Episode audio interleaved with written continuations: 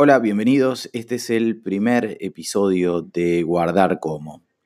¿Por qué se llama Guardar Como este segmento? Bueno, lleva el mismo nombre que una web, un blog que he abierto en donde a veces escribo algunas cosas relacionadas con mi trabajo, con el trabajo en general en los medios, con la experiencia que uno va cosechando en estos últimos años y es una manera, es un canal, un medio como para empezar a devolver algunas cuestiones que uno fue aprendiendo con el tiempo y que está bueno que mm, aquellas personas que están estudiando o terminando carreras relacionadas con comunicación eh, puedan tener a bien, ¿no?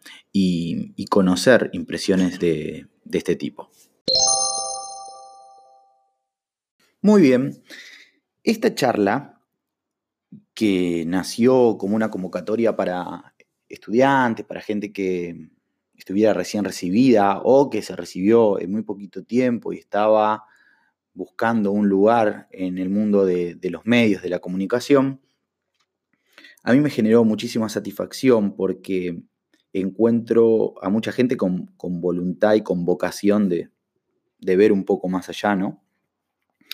Que, lo que la carrera a veces te, guía y te forma.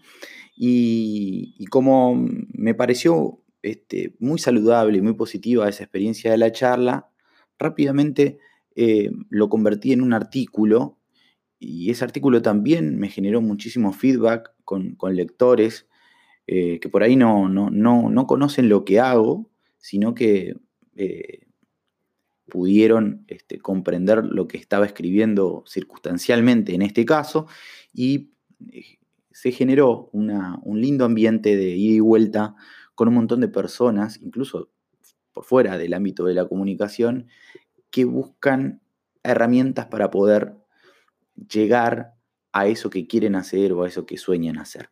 Por eso, esta vez configuré ese artículo que está en mi plataforma eh, Medium, como ya les dije antes, en, en mi blog Guardar Como, lo convertí en este podcast que vamos a desarrollar a continuación. Una cosa que quiero contarles y me parece importante es que después de tantos años trabajando de manera autónoma, o sea, facturando, siendo monotributista, em, he notado en los últimos años que los medios no contratan ya por roles o posiciones específicas, o sea, no buscan un productor, un locutor, un redactor de acuerdo a su formación académica o profesional, sino que yo veo que a veces buscan una persona que solucione, no importa la formación que tenga, que solucione de manera efectiva la demanda que la empresa necesita. A esas personas yo las he denominado cariñosamente los simuladores, como la serie histórica de Telefe.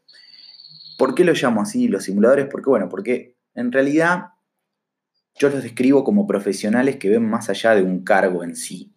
Digamos que son ellos los que tienen una capacidad especial para ofrecer una idea, un proyecto o una solución, en este caso, a una demanda necesaria o, requerida eh, por, por la empresa en la que están trabajando o por la empresa en la que quieren trabajar y ya vienen observando que puede llegar a ser algo compatible su propuesta con lo que está pasando en ese momento. Entonces, eh, las empresas en algún punto, y, he conocido casos al respecto, muchas empresas han empezado a contratar personas porque han entendido las propuestas de ellas en los momentos eh, donde por ahí eh, parece a priori que las empresas son las que generan la demanda y no la persona que está fuera del mercado sino que a veces una buena observación de lo que, de lo que pasa, consumiendo el medio, consumiendo el lugar donde nos gustaría trabajar, es una, un buen primer paso, un buen intento para presentar algo que realmente valga la pena. Y esto viene a colación de que en muy poquito tiempo se ha reconvertido la relación de, las personas con su, con su trabajo, con su empleo. A mí me ha tocado trabajar en empresas donde conviven empleados, bajo las condiciones clásicas de trabajo, en relación de dependencia, eh, con esta nueva camada de, simuladores que vienen por allí a resolver algunas cuestiones eh, concretas. Y son dos esquemas muy diferentes, porque por un lado está la filosofía de ocupar un puesto, una posición, hacer carrera desde esa posición dentro de una compañía, sumar antigüedad, jerarquía, eh, y en un trabajo que para muchas personas que ya tienen 15, 20, 30 años dentro de un medio es para toda la vida, ¿no? Es un trabajo próspero con el cual uno pretende retirarse, eh, salvo alguna excepción, retirarse y hacer carrera allí. Y del otro lado, hay una visión un poco más vertiginosa, ¿no? De producto por ahí de, los tiempos que corren, eh, enfocada al trabajo en corto plazo, ¿no? Eh, describiendo el trabajo como un proyecto, disfrutando un poco la, adrenalina, la libertad para resolver algunas cuestiones y sabiendo que el trabajo actual, la posición actual es un eslabón que concadena el próximo desafío y que todo tiene un principio y un fin. Y, dentro de esas dos visiones tan diferentes del trabajo está la propuesta, la finalidad, el éxito o el fracaso del medio, que en este caso contempla a estas eh, dos posturas laborales. Obviamente yo eh, no quiero hacer un juicio de valor sobre las partes, sino confirmar que una idea, un plan o un aporte puede ser la, verdadera llave y la mejor presentación a la hora de conseguir oportunidades de trabajo, que a veces depende de uno poder llegar al lugar eh, que uno quiere, que uno desea, eh, más que esperar que se abra una, demanda laboral. Eh,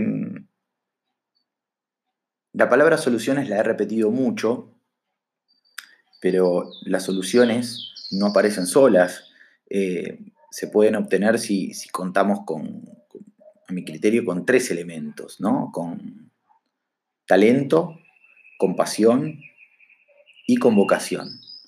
Eh, de lo contrario, seremos por allí una posición laboral y no tanto una dinámica, ¿no? de, cambio constante.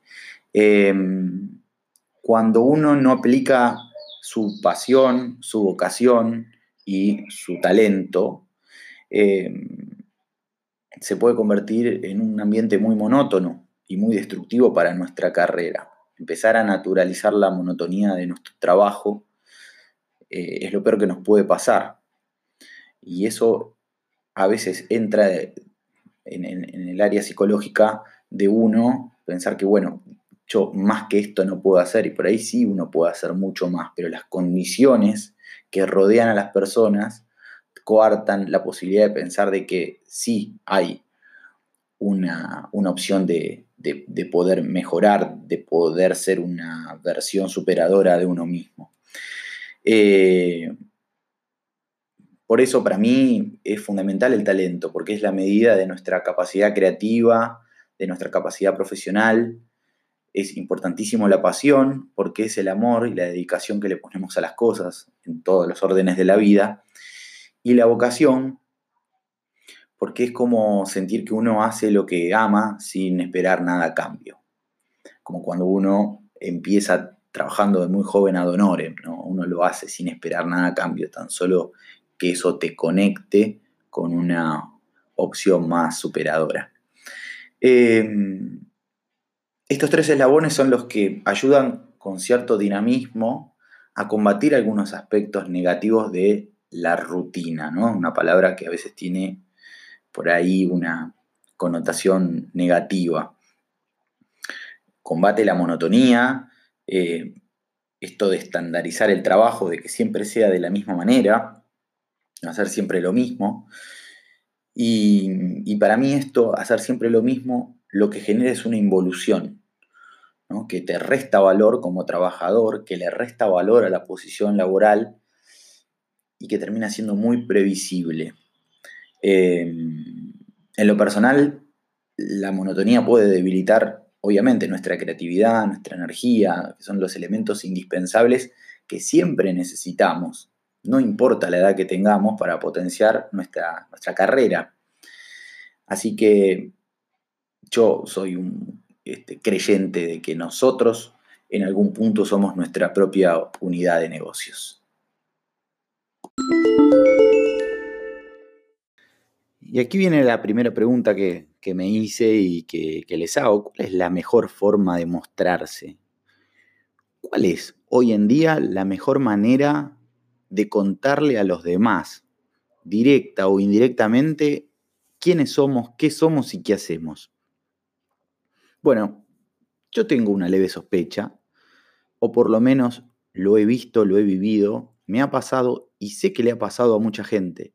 Y me parece fundamental en este momento, en estos tiempos que corren y con las herramientas que tenemos, que la mejor manera de presentarte es generando contenido.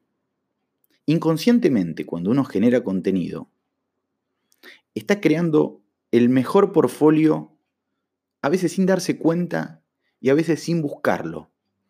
Cuando hablamos de soluciones, hablamos de generar contenido. Porque tu idea esa que te estás guardando, esa que no ve la luz, que no ve la forma, que no ve eh, el formato, puede ser el contenido que otro, ya sea un medio, como techo, u otro profesional, pueda estar necesitando. Entonces, la mejor manera de mostrarse al mundo sin pensarlo es generando contenido. Siempre es un paso hacia adelante, hacer, siempre es primero salir del ostracismo, ¿no? Del ostracismo interno, de pensar y convertirlo en algo que uno pueda llegar a escuchar, que pueda llegar a ver, que pueda llegar a consumir. Es convertir en realidad una idea o un pensamiento. El contenido nos ayuda a crecer, a explorar lo que nos gusta, aquello que sabemos hacer bien.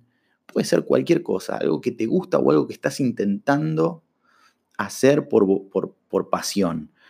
Em, ese contenido que puede ser pensado para el otro, también es para uno, porque nos permite elaborar conclusiones, saber si nos estamos equivocando o no, y si nos equivocamos, detectarlo y ser concreto en nuestra búsqueda de oportunidades. Yo conozco muchas personas, algunos profesionales y otros aficionados, que tienen cuentas de todo tipo, ya sea en Instagram, en YouTube, en Twitter, algunas de humor o de otro tipo de contenidos. Y terminaron, terminaron trabajando para agencias como guionistas, como creativos, como productores, como colaboradores en radio, en televisión. Ni hablar, obviamente, como ya dije antes, de aquellos que elaboran contenidos en YouTube o en Instagram en video, con muchísima más elaboración, con muchísimo más tiempo de trabajo, sin esperar nada a cambio, pero logrando un laboratorio para sus propias ideas que terminan siendo una tendencia que después, a corto o a mediano plazo, muchos medios y muchas personas demandan. Em, esto porque, obviamente, la generación de contenido ha cambiado un poco el paradigma. Cuando yo era chico, me guardaba mucho las ideas pensando en tener mi propio programa de radio. ¿Por qué? Porque si yo presentaba una idea en, en una radio, temía que esas ideas me las afanaran y las usara otro. Porque yo nunca iba a poder salir al aire en ningún lado si no fuera en una radio. ¿Ok? Lo mismo puede pasar con alguien que escribe porque hace 25 años no existía una plataforma que no fuera una editorial para poder expresar en textos aquello que uno pensaba si no fuera a través de un libro.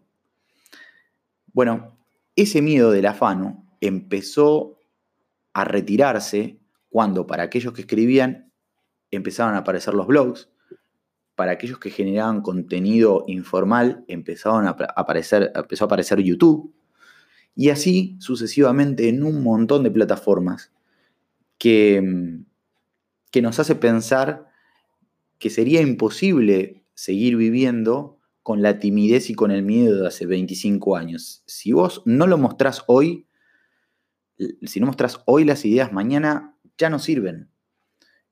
Yo te diría, y les recomiendo que muestren sus ideas, que corran el riesgo, porque intentar es lo mejor que te puede pasar y uno nunca termina de saber dónde puede llegar tu idea. Voy a cerrar esta primera parte, este primer episodio. Obviamente, el próximo episodio va a tener la segunda parte de este artículo, que lo pueden leer y pueden tener algunas nociones y más detalles en Guardar Como, en la plataforma Medium, en el link de mi perfil, seguramente lo van a encontrar. Y si no, me escriben a través de eh, Twitter en arroba Javi Fernández o en Instagram a través de Javi Fernández OK, ¿sí? No hay ningún problema. Eh, la última idea que vamos a desarrollar hoy, y que seguramente lo voy a, continuar en el episodio número 2, es un tema muy especial con respecto a la, presentación, ¿no? De esto que hablábamos de, mostrarse, de, de, informarle al otro quién es uno, ¿no? En qué puede ser útil. Y también tener la percepción de qué informarle al otro, ¿no? Para no quedar encasillado en algo que por ahí no, no es lo que uno quiere. Bueno, tiene que ver un poco con esto que hablábamos del contenido y que el contenido, a mi criterio, mató al currículum. Si vos trabajás en medios, y esto lo digo a veces em, que, me ha pasado tener que armar grupos de trabajo y, tener que eh, eh, buscar eh, personas con determinados perfiles, si vos trabajás en los medios o querés trabajar en medios, eh, mostrame lo que sabes, mostrame lo, que querés hacer o por lo pronto lo que crees que pueda gustarme a mí. ¿eh? Son tres opciones que, que siempre hay que tener en la cabeza. Si sabes hacer algo, mostrame lo que sabes hacer. Si deseas hacer algo, mostrame lo que querés hacer. Que haya una voluntad, que haya un contenido sobre eso. Y por lo pronto, si sos muy observador y sabes que hay algo que yo necesito y que puede llegar a gustarme, bueno, mostrame lo que crees que pueda gustarme. ¿No? Acá me pongo del otro lado del mostrador, como si yo fuera la persona que estoy buscando algo en especial. O no, que puedo estar necesitando algo y sin darme cuenta. Eh, yo sigo actualizando mi currículum, no les voy a mentir, hasta el día de hoy, pero es prácticamente una tradición.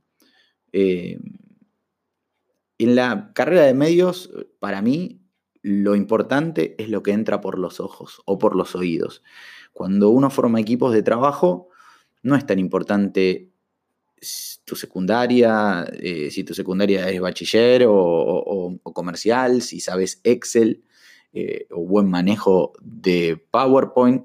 A mí lo que me importa es qué hiciste de, manera aficionada todo este tiempo? ¿Cómo exteriorizaste esa idea que te gusta, ese rol que amarías hacer o ese talento que tenés? Que es un poco volver al principio de esta noción. Mostrá tu material. Y si no lo hiciste, hacelo ahora.